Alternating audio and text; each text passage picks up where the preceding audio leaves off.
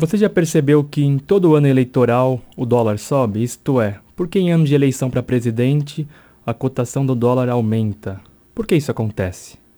Por exemplo, neste ano 2018, o dólar aumentou cerca de 30%. Em janeiro o dólar custava 13,27, atualmente está em torno de 4,20.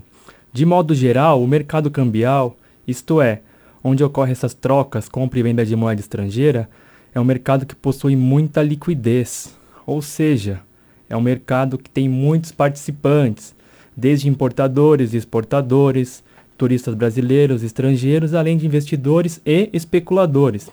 Neste sentido, qualquer sensação, percepção do mercado em relação a prováveis mudanças na gestão da economia, por algum candidato, no caso, gera uma série de impactos nesses participantes é uma espécie de uma aposta contra a moeda do país. Isto implica que geralmente os investidores preferem tirar o dinheiro daqui. Quando isso acontece, ou seja, eles passam a demandar maior moeda estrangeira. Como qualquer produto, quando a demanda aumenta, o preço acompanha o aumento da demanda. Logo, em ano eleitoral, geralmente o preço do dólar aumenta. Este movimento é muito mais intenso quando a proposta de algum candidato é muito extrema.